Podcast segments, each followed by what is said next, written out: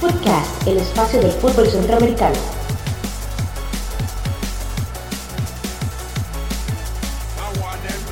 ¿Qué tal amigas y amigos de Footcast, el espacio del fútbol centroamericano? Estamos en el episodio 9. Hoy es martes 31 de octubre, estamos grabando esta ocasión el episodio donde hablaremos de las ligas de Centroamérica, algunas de ellas muy ajustadas, muy apretadas, están llegando a sus juegos finales en la fase inicial de cada uno de los torneos. Hablaremos también el tema de fondo, la liga CONCACAF que llegó a su final. Se jugó el partido de vuelta en el Estadio Nacional de Costa Rica. Ya veremos resultados, veremos los detalles, la premiación de los principales jugadores, el portero, el equipo ideal y demás detalles de la CONCACAF League. Y hablaremos de las selecciones nacionales en preparación tanto al repechaje en el caso hondureño como en preparación a la Copa del Mundo, como en el caso de Panamá y Costa Rica que enfrentan juegos de fogueo en el mes de noviembre. Bienvenidos a Foodcast. En esta ocasión contaremos con la participación de Jonathan Corrales, al que pueden seguir en Twitter en arroba taco de jara. Mi nombre es José Gregorio Soro, me pueden seguir en arroba jaguardp. Y bueno, estaremos en los próximos minutos conversando sobre el acontecer futbolístico regional. Foodcast, el espacio del fútbol centroamericano. Pueden seguir nuestra página en Facebook en Foodcast CR y pueden buscarnos en la web en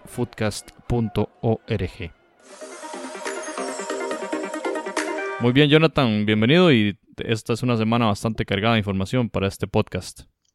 Hola, hola Soro y hola a todos nuestros oyentes. Este, bueno, un placer realmente estar con, ustedes el día de hoy. Nuevamente la ya la novena edición de nuestro podcast y uno que bueno, cada vez siento que, no sé si le pasa lo mismo, pero cada vez hay más información, cada vez se va poniendo más interesante porque ya los campeonatos empiezan a entrar ya en la recta final de los torneos en busca de los campeones y también por supuesto algo que nos tiene bastante ocupados los últimos días es el tema del repechaje al mundial de donde ya eh, los equipos están jugando la última carta para estar presente en el, la máxima competición internacional del próximo año.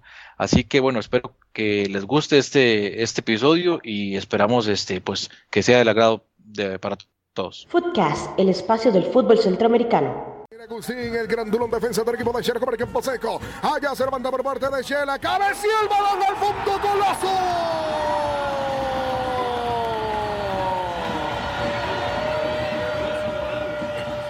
En la Liga Nacional de Guatemala, el Deportivo Malacateco derrotó 4 goles por 0 al Marquense en el derby del departamento de San Marcos. 4-0 el Malacateco al Marquense que le envía a la última posición. Por su parte, el Suchitepeques empató a 2 con el Comunicaciones. El Municipal perdió como local en el Estadio El Trébol 0-1 contra el equipo del Petapa. La anotación no era para menos de Janderson Pereira, el goleador de la Liga Nacional en Guatemala. El Sanarate cayó derrotado 0 por 2 ante el Antigua Guatemala FC. El Siquinalá empató a 1 con el Guastatoya y en el duelo de la jornada el Chelajú Mario Camposeco ganó 1 por 0 frente al Cobán Imperial, situación que le permite permanecer en la primerísima posición el equipo de Quetzaltenango con 31 puntos, el Antigua se mantiene de segundo con 30 puntos, el Petapa tras la victoria ante el Municipal logra llegar al tercer puesto brinca un puesto y llega a los 28 puntos. El Guastatoya de igual forma logra llegar a 26 tras su empate en esta jornada 17 de la Liga Nacional. El Comunicaciones llega a 26 puntos también con el empate y logra el quinto puesto. Y el Cobán Imperial en la derrota frente al Chelajú cae tres lugares, se posiciona en el sexto lugar y se mantiene con 26 puntos.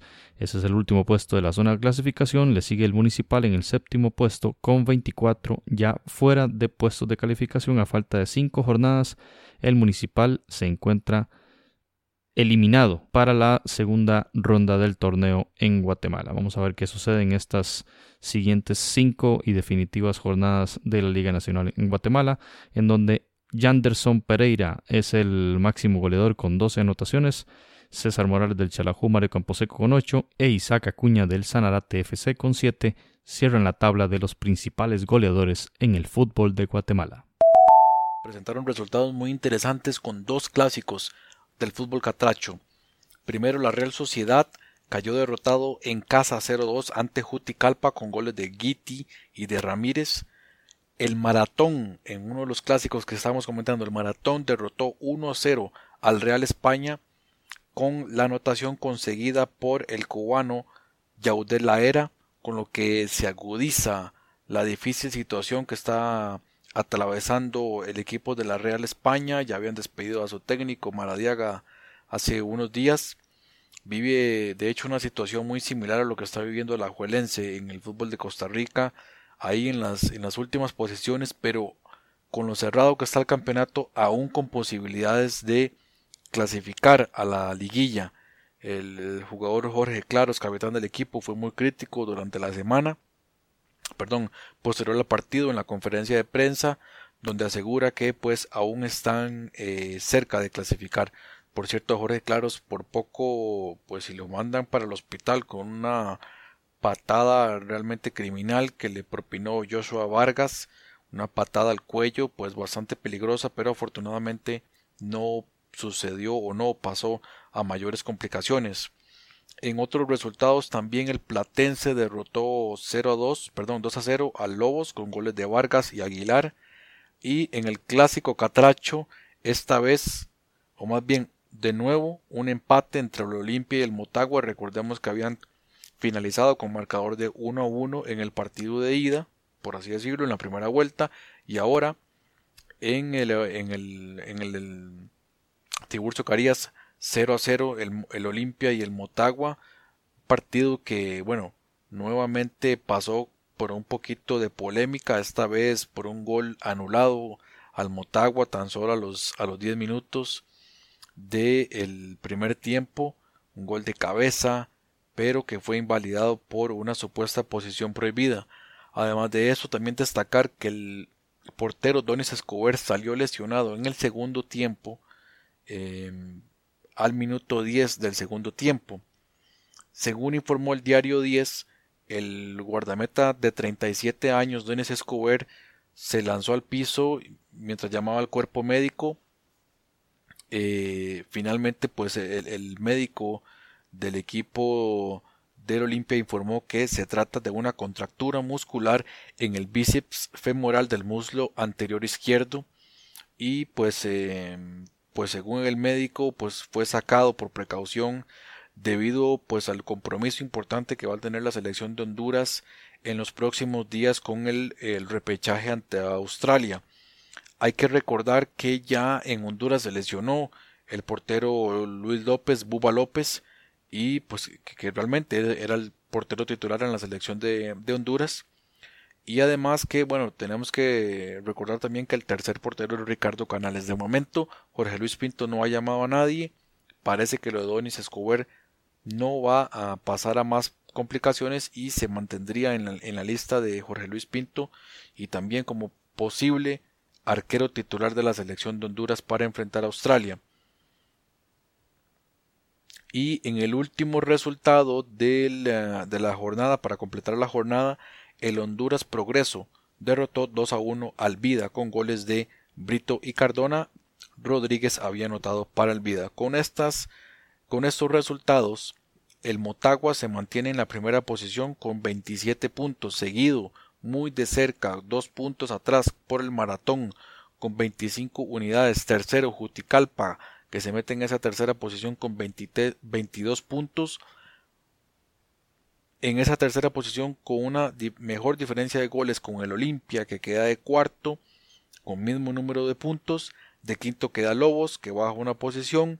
Y de sexto, Real España, con 17 puntos cuatro derrotas consecutivas para el Real España, pero con lo cerrado que está el campeonato y por supuesto que de un campeonato de 10 equipos que clasifican 6 todavía tiene chances de clasificar a la liguilla.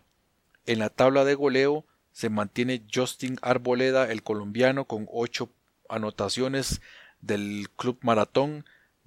En la segunda posición empatan el jugador Ovidio Lanza del Juticalpa y Jairo Crisanto Roches de Lobos con seis anotaciones. En la próxima jornada, que será la número 15 del torneo de la Liga Nacional de Honduras, el Maratón enfrentará a Honduras Progreso, Lobos a Real Sociedad, Juticalpa a Real España, Vida contra el Motagua y el Olimpia cerrará la jornada ante el Platense.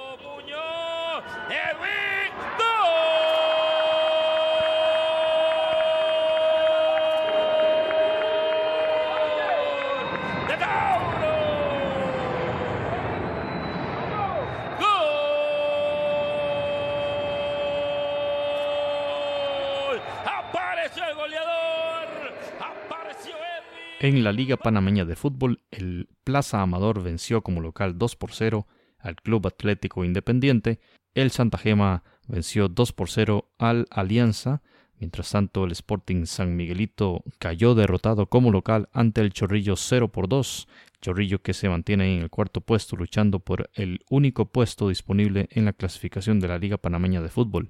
Mientras tanto el Tauro venció 4 goles por 2 al San Francisco, y el Atlético Veragüense venció dos goles por uno al Deportivo Árabe Unido. Como resultado de los marcadores ya mencionados, el Tauro logra el puesto de privilegio en la tabla de posiciones de la Liga Panameña de Fútbol con 33 puntos en 17 juegos.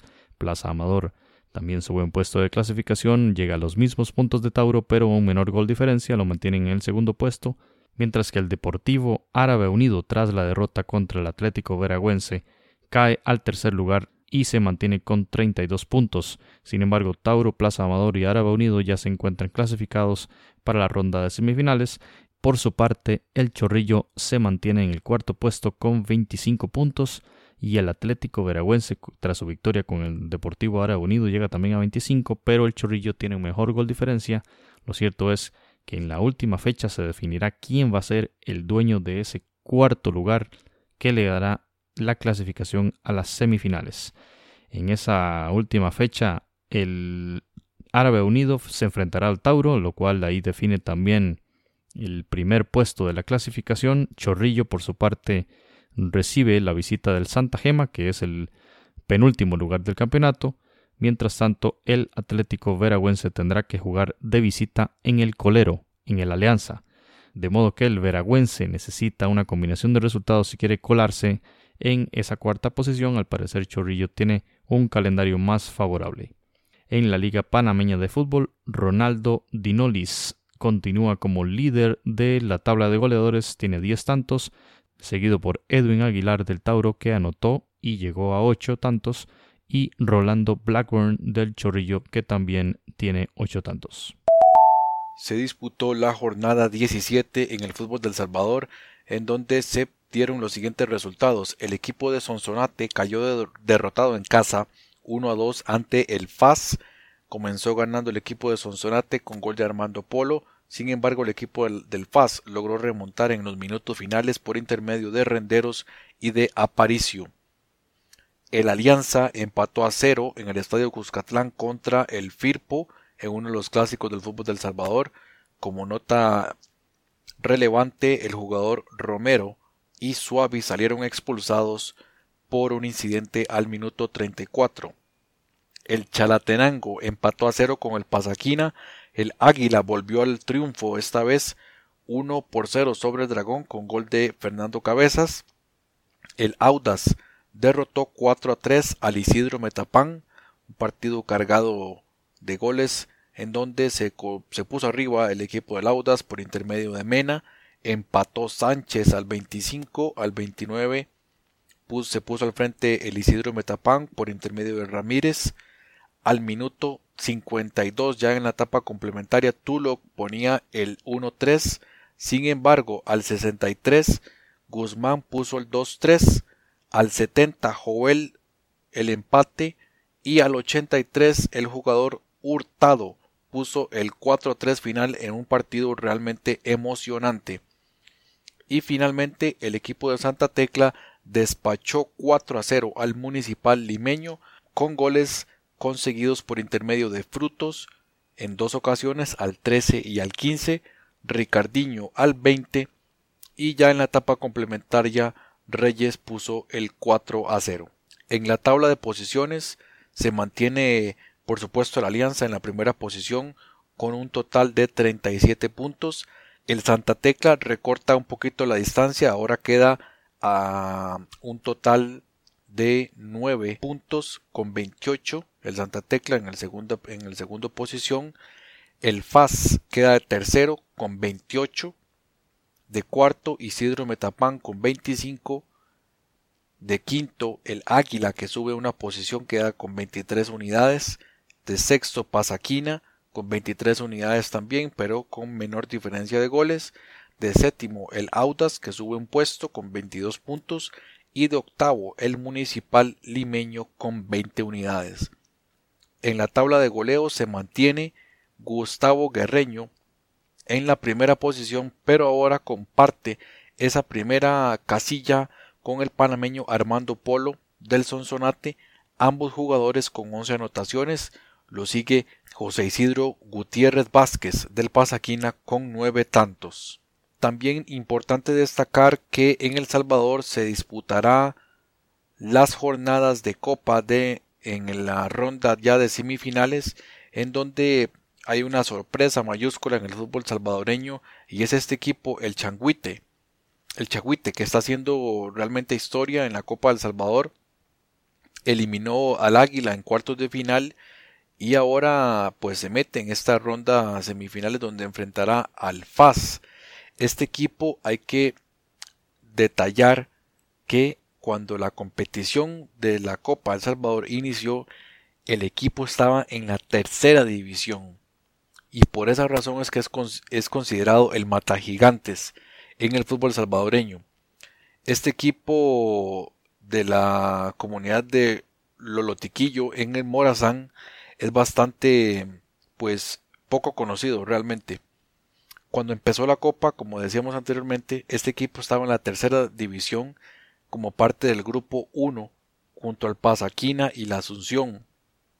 Pasó de ronda en esta copa como uno de los mejores segundos luego de sumar 7 puntos dos menos que Pasaquina, que clasificó de primero. Posteriormente, a mediados de año, logró el pase a segunda división en el fútbol de El Salvador, donde actualmente pues no está pasando por un, un buen momento. Terminó la temporada en el último lugar del grupo C con 12 puntos y 14 partidos. Y el próximo torneo va a necesitar eh, mejorar bastante su rendimiento para no descender y caer nuevamente en la, en la, tercera división. Pero en la Copa, por supuesto que está haciendo historia. En octavos de final quedó con el limeño, lo eliminó eh, al, equipo de Santa Rosa de Lima con un 4 a 2 en la definición desde de penal, con, desde el punto de penal.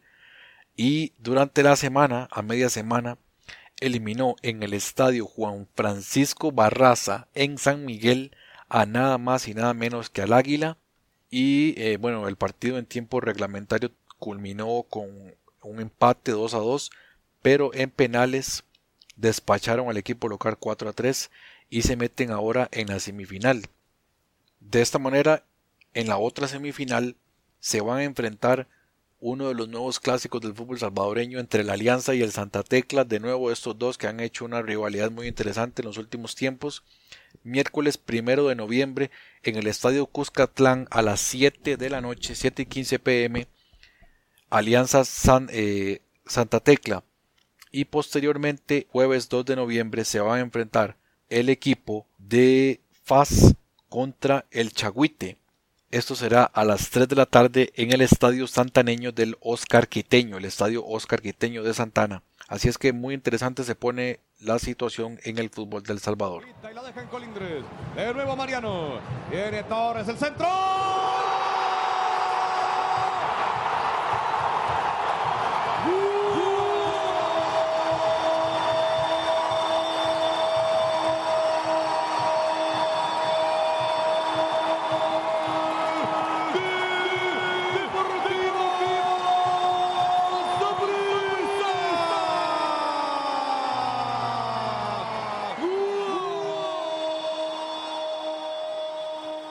En la primera división del fútbol de Costa Rica, el Santos de Guapiles derrotó 5 goles por 0 al Club Grecia, el club que dirige Walter Centeno, exjugador del Deportivo Saprissa. Pérez Celedón igualó a 1 con Guadalupe.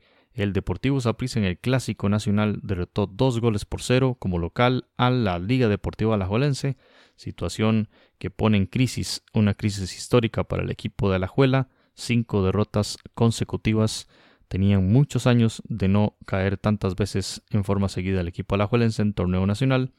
Por su parte, el club Sport Herediano, que llegaba en calidad de líder, derrotó por goleada 3 a 0 al Cartaginés, que también es un equipo que podemos decir que está en una crisis deportiva.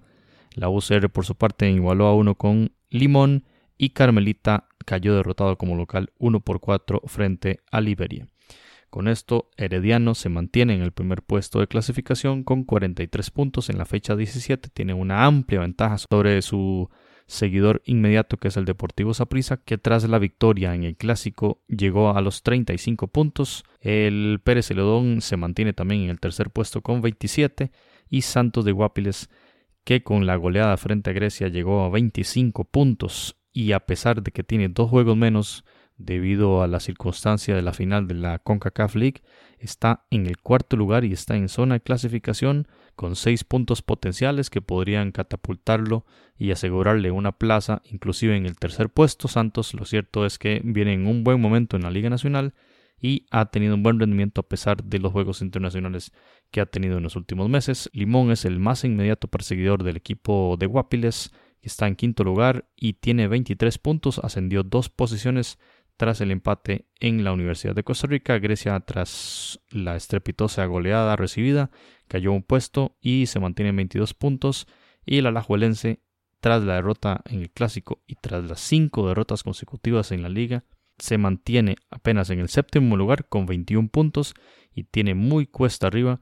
A falta de cinco fechas, debe recuperar muchísimo terreno para poder clasificar a la ronda final. En la tabla de goleadores, Randall Sofeifa, tras el penal anotado contra el equipo de Cartaginés, alcanzó los 10 goles. Magaña, el mexicano de Guadalupe, tiene 8 anotaciones, lo mismo que Jonathan McDonald del Alajuelense, que no anotó en el clásico y se mantuvo con 8 goles, lo mismo que Mitchell del Pérez de Ledón, que tiene 8 anotaciones.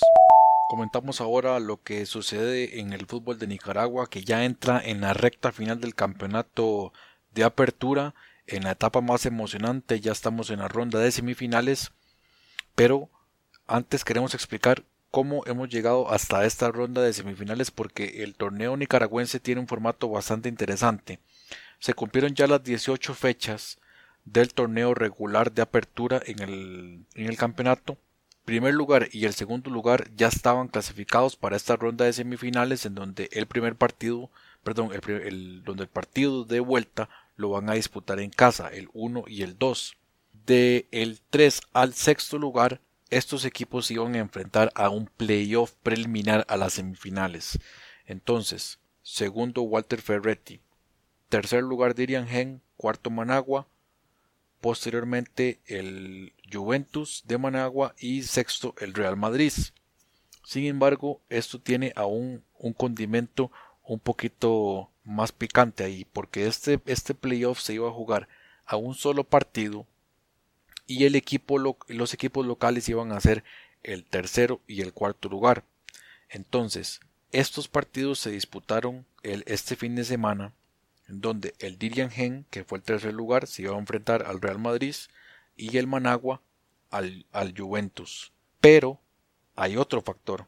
Si el, el partido terminaba empate, esto favorece bajo cualquier marcador, el empate favorecía al equipo local. Entonces, estos fueron los resultados. El día sábado, el Didian Gen empató a cero con el Real Madrid y el Managua derrotó 2 a 0 al Juventus. Por lo tanto, estos dos equipos clasificaron a la semifinal. En el partido disputado eh, entre los equipos del Didian Gen y el Real Madrid, el equipo del Dirian Gen, a pesar de estar de, ser local, es decir, el empate le favorecía, llevó la rienda del juego, sin embargo, pues no logró pues derrotar al equipo al equipo del, eh, del Real Madrid. Y en el otro encuentro esta vez ahora sí el equipo local despachó sin ningún problema al equipo de Juventus con las anotaciones por intermedio de Vélez y de Morillo al minuto 32 y 88 respectivamente. Por lo tanto, estos dos equipos están clasificados ya a la ronda semifinal. La ronda semifinal empezará este día viernes y enfrentará en el primer partido el Managua versus Real Estelí a las 6 de la tarde y a las 8 el Dirigen recibirá a Walter Ferretti. Los partidos de vuelta serán el miércoles 15 de noviembre cuando el Real Estelí se enfrente a Managua a las 8 de la noche y el mismo miércoles el Walter Ferretti, pero a las 6 de la tarde enfrentará al Dirigen. Con estos dos resultados, perdón, con estos eh, partidos ya el miércoles 15 de noviembre sabremos cuál va a ser la final en el fútbol de Nicaragua por supuesto que no hay que ser muy conocedor del fútbol nicaragüense para saber que lo más probable es que se enfrenten los dos equipos más fuertes de este torneo, por supuesto Walter Ferretti y el Real Estelí. Eso es lo que todo el mundo está esperando. Veremos si se van a dar los resultados que se están esperando o tendremos alguna sorpresa mayúscula realmente en el fútbol de Nicaragua donde sabemos que pues que las fuerzas están bastante marcadas en este momento tenemos dos equipos muy superiores al resto, pero vamos a ver si tal vez el equipo del Lirian Gen o el equipo del Managua podría dar algún tipo de sorpresa en el torneo.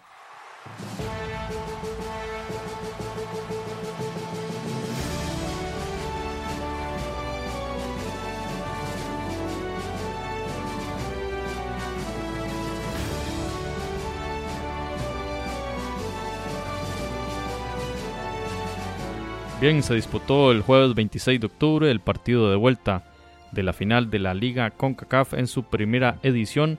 El Santos de Guapiles recibía al Olimpia de Honduras en la finalísima serie que había arrancado en San Pedro Sula una semana antes con triunfo de Santos eh, de visita.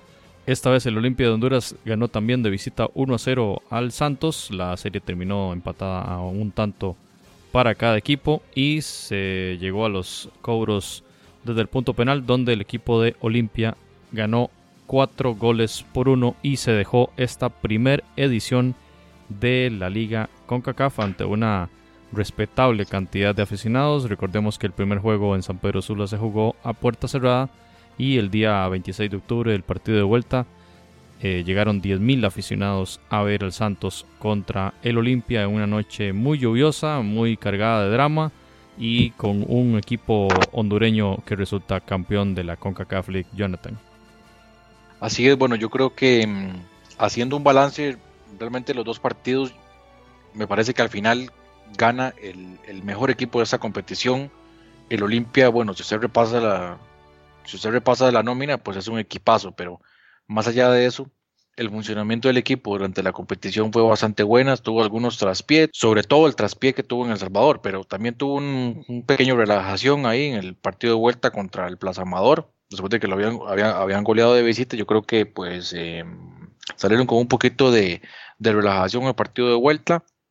En el partido de ida, como ya lo habíamos comentado la semana anterior, creo que el, el Olimpia pues hizo lo que tenía que hacer, tenía un un rival pues que se le iba a parar un poquito más atrás, intentó sacar provecho en esos primeros minutos, como vimos el desenlace final fue pues la victoria del Santos, pero el Olimpia sí dominó por lo menos en ese primer tiempo, fue amplio dominador del partido. Ahora, el partido de vuelta lo visualizábamos muy similar a, ese, a esos primeros minutos en el partido de ida, donde el Olimpia obviamente estaba obligado a eh, anotar y a partir de ahí entonces el Santos iba a organizarse para hacer daño al contragolpe.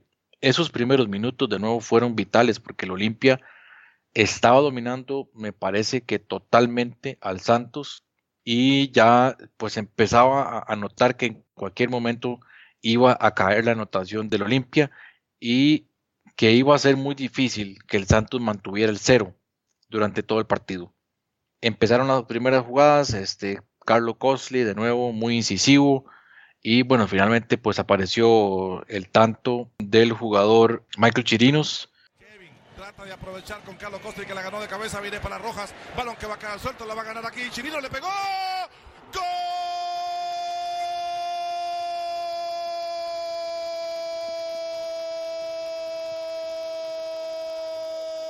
de León gol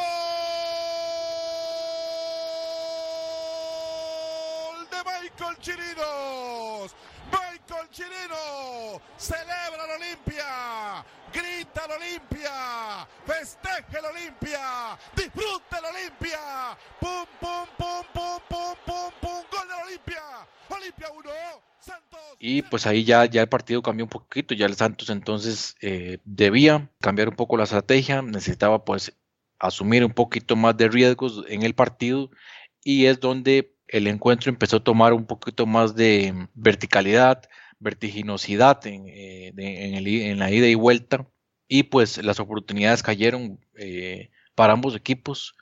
Perfectamente pudieron haber este, anotado más goles, pero pues al final el 1 a 0 fue gigantesco y pasamos ya a lo que fue los penales, donde obviamente pues sabemos ahí el resultado final. Sí destacar definitivamente que el punto clave fue ahí en el, segundo tiempo, el incidente con el con Kenny Cunningham, que aproximadamente en el minuto 68 eh, ocurrió el infortunio. Y más adelante quisiera hacer un comentario al respecto. José, ¿cómo, cómo viste el partido?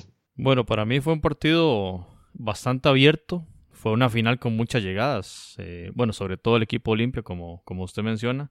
Carlos Cosley muy peligroso, a pesar de que es un jugador que viene recuperándose de la lesión. Lo hemos venido comentando en Footcast sobre esta mm, tomada nueva de ritmo eh, que es esencial para Cosley si quiere tener eh, la titularidad contra Australia en, en el próximo juego eliminatorio. Cosley, este, a pesar de este tiempo que estuvo fuera de, las canchas, aún así fue, fue muy peligroso. Pegó una bola en el poste en el primer tiempo y hizo varios remates a marco. Desapareció gran parte del juego, como sucedió en San Pedro Sula. Y hacia el final del juego deja ir una opción que era el 2 a 0, el 0-2 y que le iba a dar el, título automáticamente al, al Olimpia. No, no hubiese sido necesario llegar hasta el, hasta la ronda de penales. Sin embargo, bueno, ese es un apunte importante de cara al tema del repechaje, ¿verdad? A Cosley en un proceso ahí de reacomodo, aunque vemos que, todavía le falta, ¿verdad? Le falta. Pero entonces repetimos un, un, partido abierto, que bueno, en la jugada del gol a mí me parece, hasta esa jugada el partido estaba siendo dominado por el Olimpia, sin embargo, eh, habían posibilidades, había mucha velocidad de parte del Santos y podía entrar por las bandas, que fue, que fue como la estrategia que quiso implementar Johnny Chávez y podía caer ese gol que, le diera el 1-0 y la ventaja de dos goles en, la serie. Sin embargo, el que golpea primero y por única vez en el partido, Michael Chirinos, en un remate, una bola que en, el pase en diagonal hacia atrás, me parece que hay un error defensivo. Si no me equivoco, es Munguío el que no se barre, no, no estira completamente su cuerpo y para evitar que la, pelota le llegue a, Chirinos, hace un movimiento como un estirón de, pierna, pero no el 100%, y la pelota le llega franca, hace el remate y pues vence a, Brian Morales. Me parece que en adelante el, Santos no encontró la, fórmula para llegar con peligro. Y no es sino hasta el segundo tiempo donde ya vimos a un equipo guapileño más enfocado al ataque. Creo que el segundo tiempo sí fue completamente para, para el Santos, a excepción de un par de llegadas del Olimpia que fueron errores defensivos por esa premura y esa eh, urgencia que, tenía el equipo de Johnny Chávez.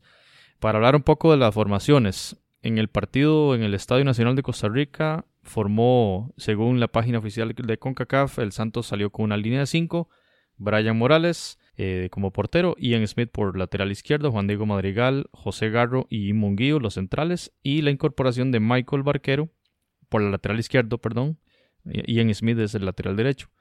Eh, Michael Barquero venía en, sustitución de mm, el jugador Obando. Y en, delante de la línea 5, Wilmer Azofeifa, que fue el anotador en San Pedro Sula, y Kenny Cunningham, que no había jugado en el partido de vuelta y que le iba a imprimir mucha velocidad para esos tres hombres arriba Starling Matarrita, que tampoco jugó en el partido de ida, Raymond Salas y el otro jugador Osvaldo Rodríguez. Por su parte, el equipo de Honduras plantó una línea de cuatro en el, en el arco el portero de la selección nacional de Honduras, Donis Escobar, que jugó con Kevin Hernández, Johnny Palacios, un jugadorazo este defensor también seleccionado nacional, Andrés Quejada y Ever Alvarado. Eh, un contención que es Brian Moya en la media cancha jugaron Germán Mejía, Alexander López y el anotador Michael Chirinos.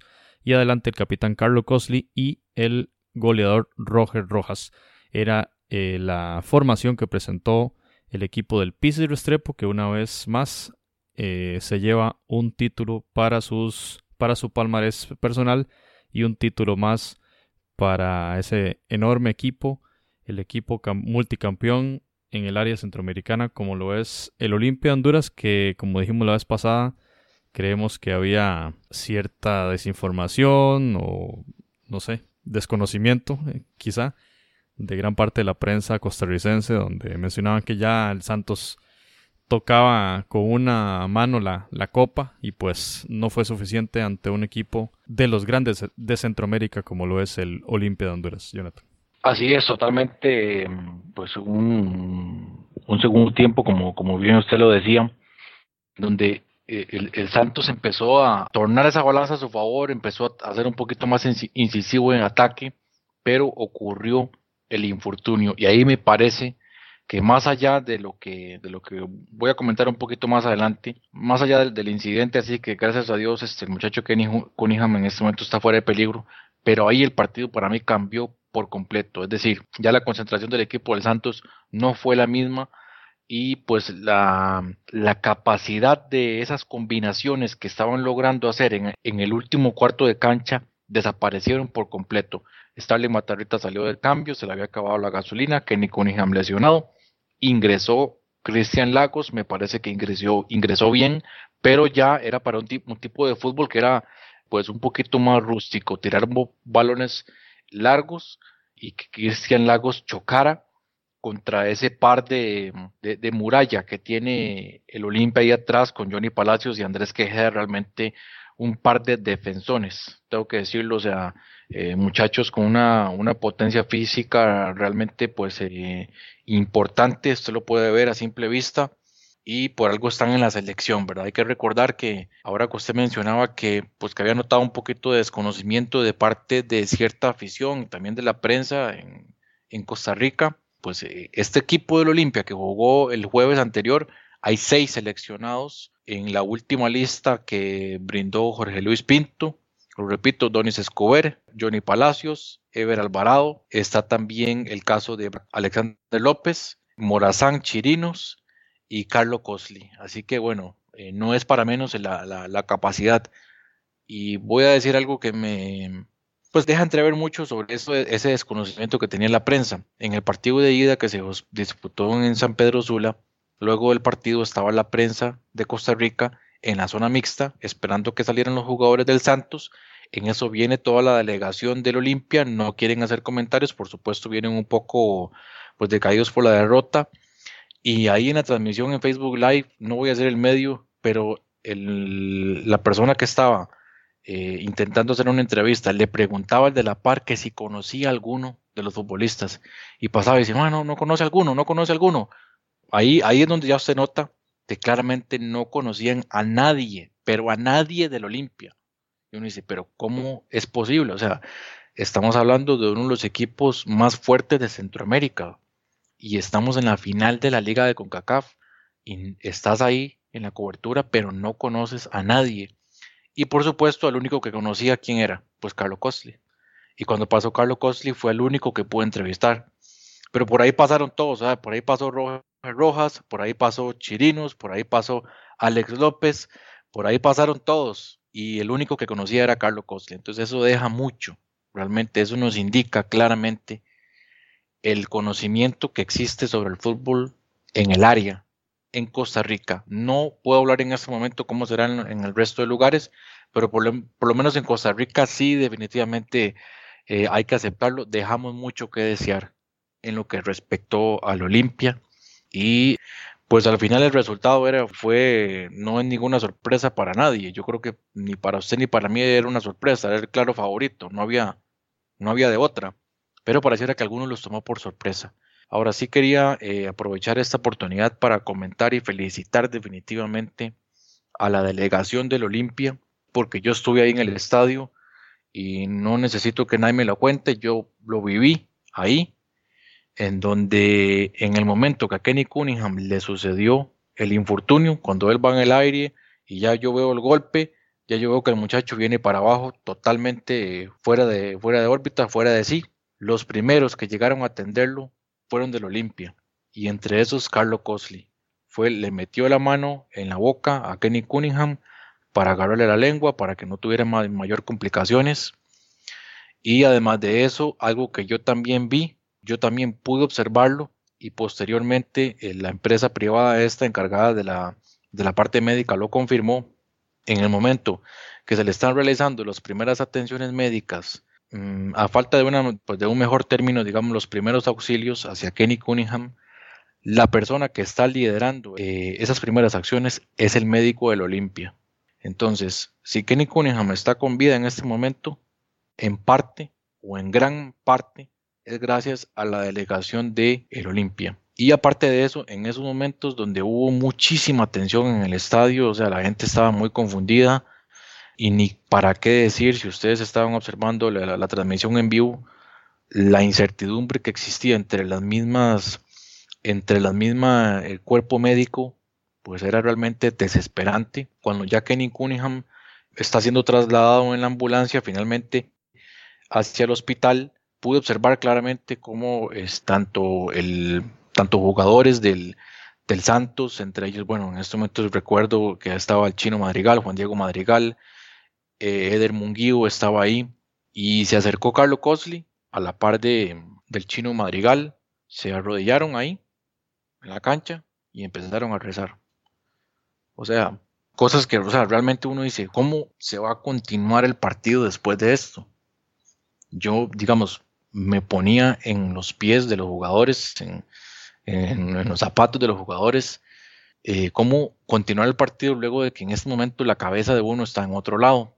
Y bueno, el partido continuó, pero no estoy seguro si, si, esos muchachos estaban totalmente concentrados en, en, la estrategia que se había planteado para para el encuentro. Sin duda que fue un momento bastante complicado. Yo lo observado por la televisión y no se sabía ciencia cierta qué iba a suceder. Los jugadores de Honduras se tocaban la cabeza. Había Cosley desesperados, eh, si se puede decir así, porque eh, uno recordaba aquellas escenas de, de, otros lugares en el mundo donde, hay, donde ha habido jugadores que mueren en, en la competición, en la, competencia futbolística dentro de un partido y los otros jugadores este, lamentando el deceso, ¿verdad? llorando, desesperados. Algo de eso se, se vio parcialmente. Veíamos a Coldey cómo se tomaba la cabeza, a otros jugadores de Honduras, ver a los jugadores de Santos correr, eh, despotricar contra la gente de la, de la seguridad y contra la gente de las ambulancias. Sin duda que fue un momento bastante complicado y, y sin duda ya vendrán análisis posteriores, ver declaraciones ya en frío, ver qué sucedió, cuánto de eso pudo haber influido en el juego, como usted dice, con qué cabeza vamos a jugar vamos a seguir jugando un partido sabiendo que un compañero y en el caso de los jugadores del Olimpia un colega esté en peligro de, morir, ¿verdad? ¿Y cómo seguir un partido así? Pues eh, el partido continuó, según dijo declaraciones Johnny Chávez al diario Díaz de Honduras, eh, ellos recibieron comunicación minutos después de que la ambulancia dejó el Estadio Nacional, donde indicaban que Kenny Cunningham ya había recuperado la conciencia, situación que seguramente fue comunicada a los jugadores en, el medio del partido y que mm, sin duda les permitió seguir, seguir adelante con el encuentro. Pero el comentario que usted hace sobre Carlo Cosley habla muy bien de un jugador que no solo es muy grande en la cancha, sino también en la parte humana, tal y como quedó demostrado en, en esta jugada, en esas situaciones. El diario 10 eh, publica hoy que Kenny Cunningham anda buscando por todos los medios al delantero hondureño Carlos Cosley en agradecimiento porque salvó su vida. Así titula su nota principal el día de hoy, Diario 10, y sin duda que es bastante emotivo leer este tipo de cosas donde va más allá de una competencia eh, por, por, un título en dos clubes, sino que juega mucho la parte humana y verdaderamente el respeto absoluto para todos los protagonistas en, esta situación. Pasando de ese tema, regresando al análisis del partido, veíamos las estadísticas en el tema de los, de los disparos a marco. El equipo hondureño disparó ocho veces contra siete del equipo santista. El jugador que más disparó a marco se llama Carlo Cosley. Repetimos las jugadas una en el poste y en el segundo tiempo otra que de cabeza tuvo el 2 a 0 y lo, dejó ir, pero sin duda que fue el equipo hondureño el que más eh, buscó el ataque. Recordemos las estadísticas del juego anterior, donde fue más bien Santos el que tuvo eh, esa, esa estadística a favor, el tema de los remates a marco, en el tema de las faltas, el equipo hondureño 18 faltas cometió contra 15 del Santos. Y aquí vienen datos muy interesantes. La posesión de la pelota fue del Santos de Guapiles en un 52% contra el 48% de parte del Olimpia. Sin embargo, en el tema de recuperaciones, eh, estamos hablando que el Santos apenas recuperó 6 balones, mientras que el Olimpia recuperó 31 balones. Entonces digamos que esa zona defensiva y la zona de contención del Olimpia fue muy eficaz y se vio reflejado en el juego. No vimos a Donis Escobar trabajando jornada extra, no lo vimos haciendo esfuerzos grandes para rescatar algún balón. Eso no sucedió en el partido. Sí vimos un segundo tiempo del Santos atacando, atacando bien, controlando el balón bien en la media cancha, pero ese último cuarto de cancha y la definición no fueron efectivas.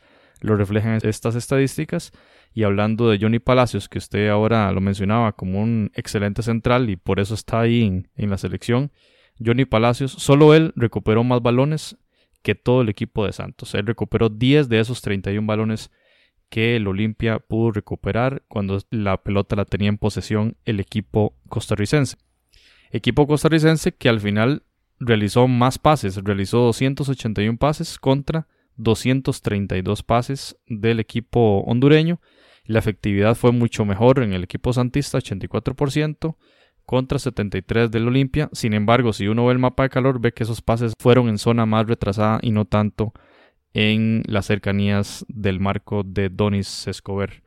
Eh, de modo tal que uno podría resumir que un partido controlado, especialmente en el segundo tiempo, por el equipo costarricense, sin embargo, controlado el balón, digámoslo así, pero la peligrosidad la tuvo el equipo hondureño y logró ese 0-1 que le llevó a, disputar los, la serie de penales. Y yo creo que ahí es donde se vuelca la balanza, ahí ya pesó mucho la camiseta, ahí pesó más el oficio, ahí pesaron también la técnica, eh, se vio un equipo hondureño muy aplomado, muy bien, muy experimentado en la tanda penaltis, tiraron cuatro penales, todos los anotaron, Cosley, Moya, López y Will, y mientras tanto eh, el equipo santista el primer penal a Sofeifa lo votó y luego Lagos y al finalmente eh, el tercer penal que desperdicia el equipo santista y que da cuenta del 4-1 con el que el equipo hondureño se deja esta primera edición de la CONCACAF League. Así es, es durante la semana el profesor Restrepo había hablado acerca del sistema táctico que usaba el Santos. La parte fuerte de ellos era por las bandas, entonces Johnny Chávez iba a plantear nuevamente el sistema tradicional, que era el 5-4-1, dejando un hombre en, punta, como era en este caso iba a ser este Matarrita. Lo fuerte era por los costados. Entonces, el planteamiento del Olimpia fue el 4-4-2 normal, pero agruparse en el centro y hacerle daño al equipo del Santos en la parte central, obligando a los centrales del Santos a salir, a Wilmer, a Sofeifa, tener que mm, cubrir un poquito más de espacio, porque si ustedes se fijan, en realidad el equipo del Santos juega únicamente con un contención, que es a Sofeifa, y el jugador, el, Osvaldo Rodríguez, es mixto. Entonces, en esas labores ahí por el centro es donde Carlos Restrepo quería sacar provecho y así lo hizo. De hecho, el gol pues cae por ese sector, pero en realidad durante el partido hicieron mucho daño por esa zona con combinaciones muy rápidas y pues aprovechándose de la buena técnica que tienen. Lástima, por ejemplo, recuerdo un cabezazo de, José Garro que le queda dentro del área en el segundo tiempo. Me parece que esa estaba para muchísimo más. Y en general Santos tuvo, tuvo opciones de gol. Eh, los cambios fueron, desde mi perspectiva, lo que yo estaba viendo en el terreno de juego, el cambio de Osvaldo no me pareció. Sin embargo, pues el profe Johnny Chávez estaba viendo pues algo que tal vez no le estaba gustando o quería probar algo distinto. Ingresó Justin Salas, ingresó Cristian Lagos y también Eder Solórzano. Eh, más allá de lo que fuera la lesión de, Kenny Cunningham y, todo esto, eh, Starling Matarrita se había quedado sin gasolina. Recordemos que venía saliendo de una lesión, tanto él como Cunningham llegaban apenas, apenas recuperándose de lesiones por lo tanto no llegaban en su mejor estado físico y eso tal vez les cobró un poquito de factura. Pero bueno, al final, como hablábamos al inicio de la, del análisis, Olimpia, pues un, justo ganador. Y pues eh, felicidades a ellos, creo que un equipo de muchísima trayectoria en el fútbol de CONCACAF y ahora esperemos que puedan hacer una buena participación en la CONCACAF eh, Liga de Campeones que se va a disputar el próximo año. Correcto, Jonathan. Yo, para cerrar el análisis, debo decir que le hizo falta al Santos ese jugador Kenneth Dixon, en el sentido que lo vimos en San Pedro Sula utilizando una de sus, de sus armas, que es el remate de larga distancia, de media distancia, ¿verdad? Es una zurda potente y le hizo falta eso. El mapa de calor da cuenta de un Santos que llegaba bien hasta el área del Olimpia. Sin embargo, de en, de en adelante no, no podía pasar con efectividad y se topaba con esa muralla de los defensores hondureños. Entonces sí hizo falta este jugador para ver si podía romper el, cerrojo con un remate de larga distancia. Recordemos que el gol en Honduras es un remate fuera del área que hay un desvío y, logró vencer a Escobar, pero quizá esa fue una arma sensible que hizo falta para el equipo de Guapiles, al cual hay que decirlo, respetable 100% esta final, eh, ganó en Honduras, ganó un partido importantísimo en, en la casa del Olimpia y le disputó, le compitió bastante fuerte la final, tanto que tuvieron que llegar hasta el, hasta el cobro de penales, pero el equipo santista bien, bien pudo haberse llevado esta final. Me parece que fue una representación muy digna del fútbol de Costa Rica, el equipo de Guapiles haciendo un torneo histórico, llegando a, una, a un subcampeonato en la primera edición de esta liga con CACAF, sin duda que va a ser recordado por la historia de este club Santista. Eh, 10.000 personas de todos los clubes de Costa Rica llegaron a, apoyarle en el Estadio Nacional. Y pues felicitar también al Santos, que hizo una, una, competición memorable, muy digna. Y resulta que solo este partido entiendo que perdió el, el equipo de Guapiles. Eh, vamos con los datos de la liga CONCACAF, la premiación que otorgó la CONCACAF para el equipo Fair Play, que se lo dio al equipo de Santos en los ocho juegos. 0 tarjetas rojas y 14 amarillas. Fue el equipo más limpio, el equipo de Guapiles. Al mejor jugador joven se le asignó al jugador del Olimpia, Kevin Álvarez, defensor de 21 años. El guante de oro, el que se asignaba al mejor portero de la competición, fue asignado a Brian Morales del club costarricense del Santos. La bota de oro que se otorga al goleador del torneo se le dio a Roger Rojas, también jugador del Olimpia que disputó la final que alcanzó cinco tantos este mediocampista de 27 años del equipo hondureño. Y para cerrar, el mejor jugador del partido, Michael Chirinos, el anotador del tanto en el Estadio Nacional, se le otorgó también el premio al Balón de Oro al jugador más destacado de toda la competición. Fue titular en los ocho juegos eh, del equipo del Olimpia, anotó dos goles en las semifinales y uno en la final. El merecidísimo premio para el jugador Michael Chirinos del Olimpia. Además, la CONCACAF designó el 11 ideal de la competición, estando Brian Morales, el portero del Santos, como titular en este 11, Justin Salas, Kevin Álvarez, Madrigal y Monguío, tres defensores del Santos y un defensor del Olimpia en la línea de cuatro que designa CONCACAF, López del Olimpia en la media cancha junto con Asofeifa del Santos, Chirinos el anotador del gol del Olimpia y Kenny Cunningham también en el 11 ideal que tienen en la delantera a Small del Árabe Unido y a Roger Rojas del Olimpia en el 11 ideal de la competición. Y competición que le otorga el título esta primera edición de la Liga CONCACAF al Olimpia. Suma un título más este exitoso y eh, muy importante club centroamericano que tiene 30 campeonatos nacionales en Honduras, dos veces campeón de la Liga de Campeones de CONCACAF, fue campeón en 1972 contra el Robin Hood de Surinam y campeón en 1988 ganándole la final al Defense Force de Trinidad Tobago. Esta edición 2017 campeón de la Liga de CONCACAF, el título que se suma al palmarés grandioso del Olimpia, que también había ganado tres copas interclubes de la UNCAF en el año 81, 99 y en el año 2000 y que como indicaba Jonathan clasifica por haber ganado este título a la Liga de Campeones de CONCACAF y es otro récord que tiene el Olimpia, es el único club de toda la confederación que ha participado en las 10 ediciones de la Liga de Campeones de CONCACAF, esta que se realizará en el 2018.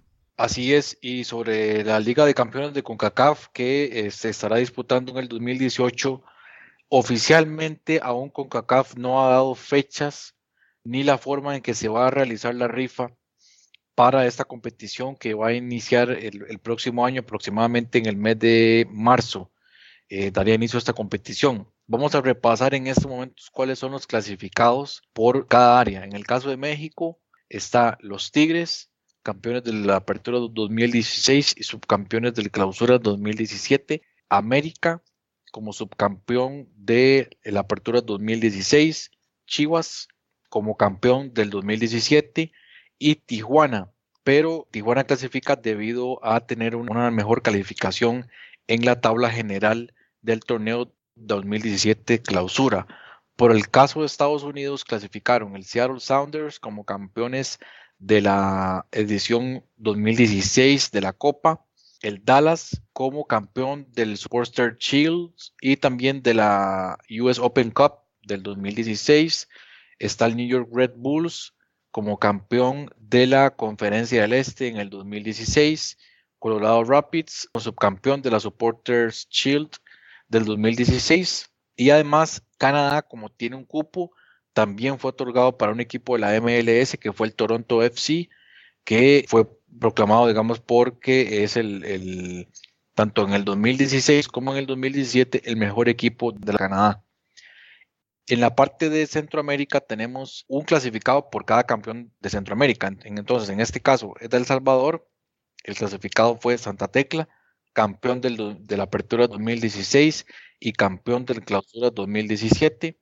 En el caso de Panamá, clasificó el Tauro, campeón del Clausura 2017 y además con una en la tabla general de la Apertura 2016 y el Clausura 2017 quedó en primer lugar. Por parte de Honduras, el clasificado fue el Motagua, campeón en la Apertura 2016 y campeón en el Clausura 2017. Además, el Olimpia, que ingresa como campeón de la CONCACAF League. Y Costa Rica, que tenía un clasificado, que era Saprissa, como campeón del torneo de invierno 2016 y además mejor posicionado en la tabla general, pero por la sanción a Guatemala se le otorga a Costa Rica un puesto más, que en este caso fue otorgado al Herediano. Sin embargo, hay que recordar que para la rifa, CONCACAF va a tomar al Herediano como un comodín, es decir, que eventualmente este equipo podría enfrentarse a otro equipo del mismo país, en este caso Zaprisa. Es decir, por estar bajo ese concepto de comodín, no está exento de enfrentarse a un equipo del mismo país. Entonces, pues ahí podría existir un problema en caso de que quede junto a Saprissa ahí en la llave y, ya un equipo costarricense pueda quedar eliminado inmediatamente. Y finalmente, el último equipo que quedaría para esta CONCACAF Champions League sería eh, un equipo de República Dominicana, es el Cibao, que es el campeón actualmente de la Copa del Caribe 2017. Entonces, este es el panorama en la que tendremos la próxima CONCACAF Liga de Campeones, que recordemos que ha cambiado un poquito el formato. Es de, ahora se va a seguir una, una competición similar a la que tuvimos en esta CONCACAF League, en donde los equipos se van a ir eliminando a partir de una especie de octavos de final y así posteriormente hasta que este, lleguemos a la final y, pueda salir el campeón que, que estaría representando a CONCACAF el próximo año 2018 en el Mundial de Clubes. Muy bien, Jonathan, ya tendremos suficiente tiempo para conversar en más detalle del sorteo, de, las, de los cruces, de los diferentes partidos que se van a desarrollar en el año 2018 en la Liga de Campeones de la CONCACAF y cerramos entonces este capítulo de la primera edición de la Liga CONCACAF con el campeón Olimpia de Honduras. Footcast, el espacio del fútbol centroamericano.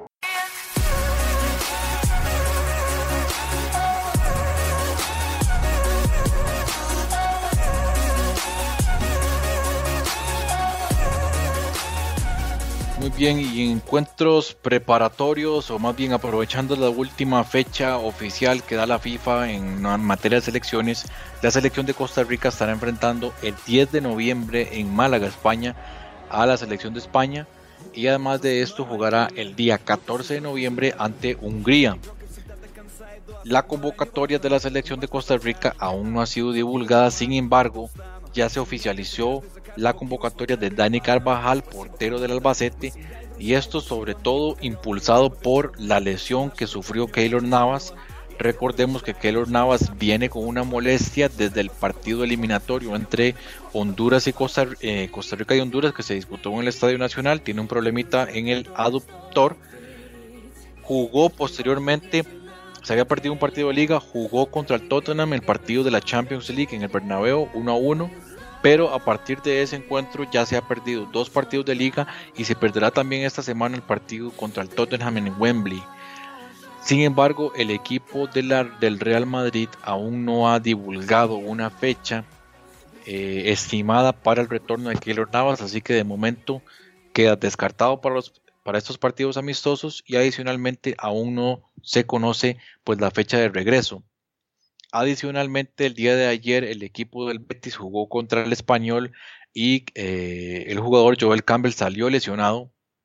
En su página oficial de eh, Joel Campbell anuncia que estará de baja por cerca de 22 días.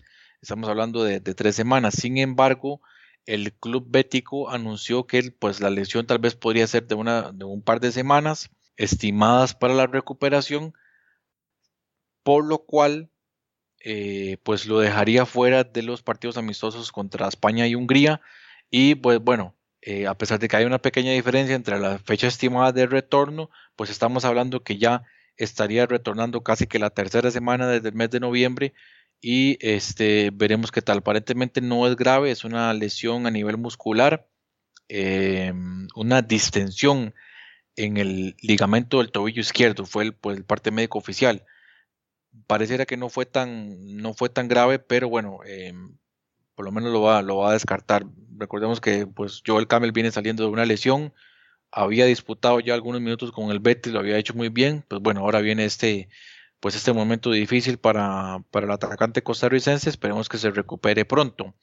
Adicionalmente, bueno, la selección de España aún no ha hecho la convocatoria oficial, pero sí lo hizo eh, pues el director técnico de la selección de Hungría, que estará enfrentando el 9 de noviembre a eh, Luxemburgo en Luxemburgo y posteriormente se jugará contra Costa Rica en Budapest el 14 de noviembre. El entrenador es George Leckings.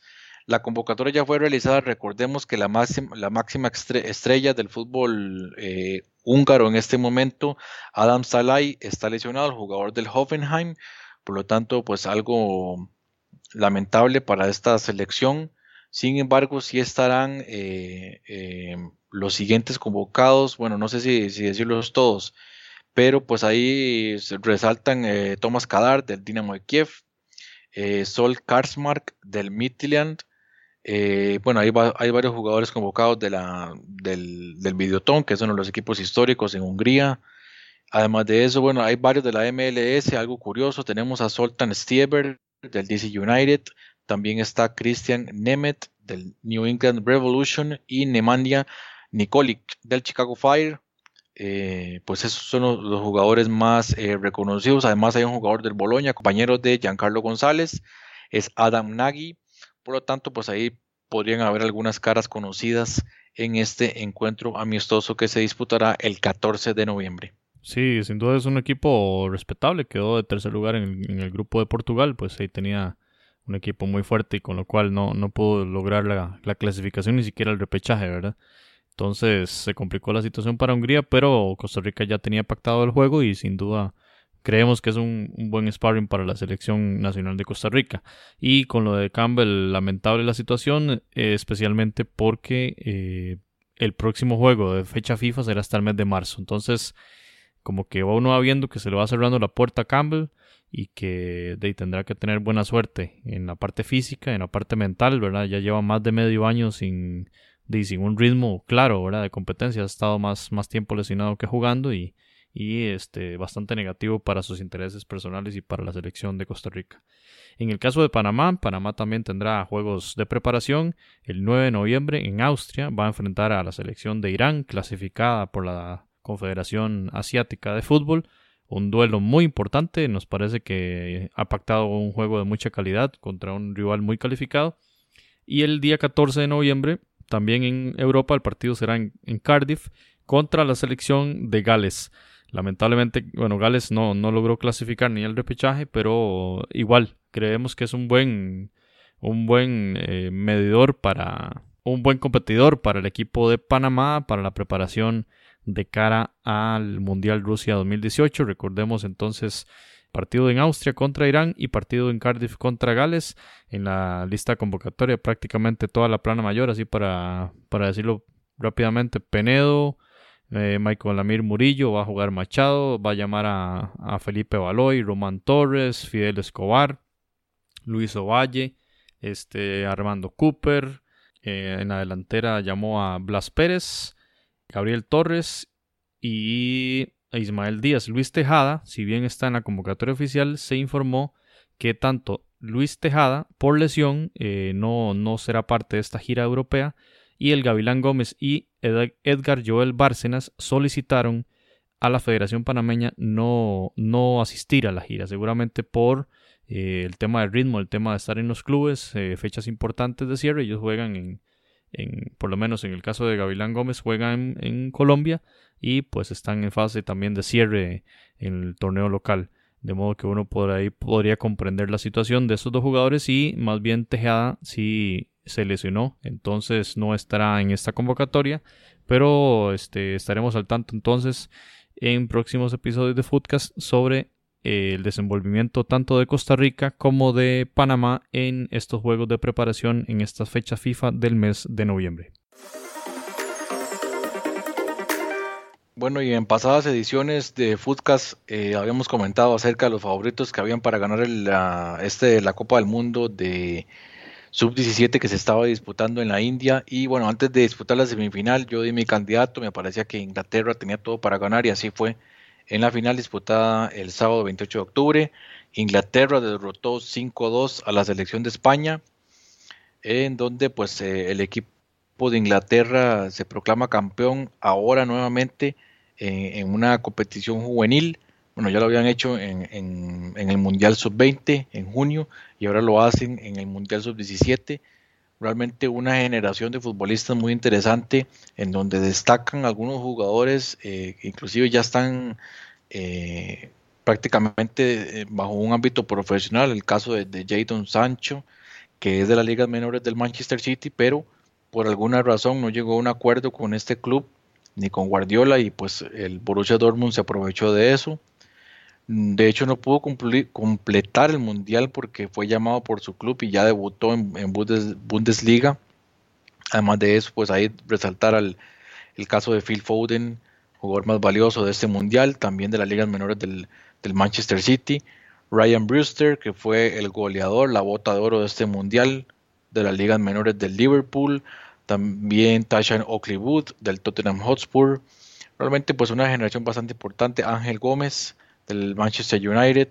Parte de los nombres ahí que van surgiendo poco a poco. Steven Ceseñón, otro hermano gemelo de Ryan Ceseñón, otro de los futuros cracks que tiene, bueno, en este caso el Fulham, que no ha querido vender a Ryan Ceseñón, todo el mundo lo anda buscando, pero todavía no lo han querido vender. Me imagino que después se va a ir por una suma económica bastante alta. Así que bueno, ese es el resultado. Veremos qué va a pasar con Inglaterra en los próximos años, pero bajo mi criterio, un futuro bastante promisorio.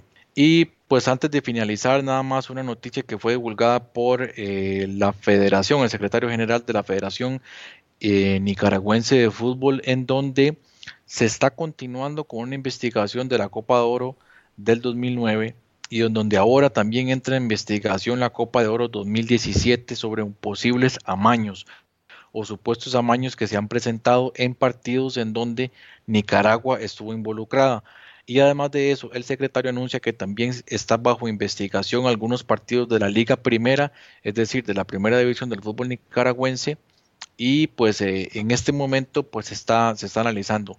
Además, según informa la prensa de Nicaragua, además de la Copa Oro 2009, Copa Oro 2017, y algunos partidos de la Liga Primera, también un amistoso que se disputó en el 2010 y otro partido en eliminatorias para el 2011.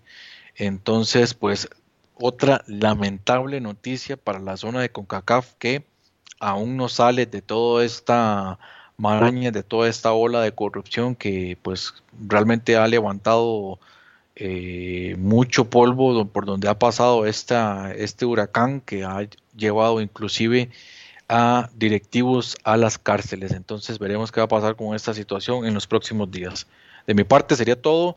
Espero escucharlos en las próximas ediciones de Footcast, que sería para la próxima semana, la edición número 10, una edición especial con todo lo referente al eh, repechaje que va a disputar la selección de Honduras y Australia.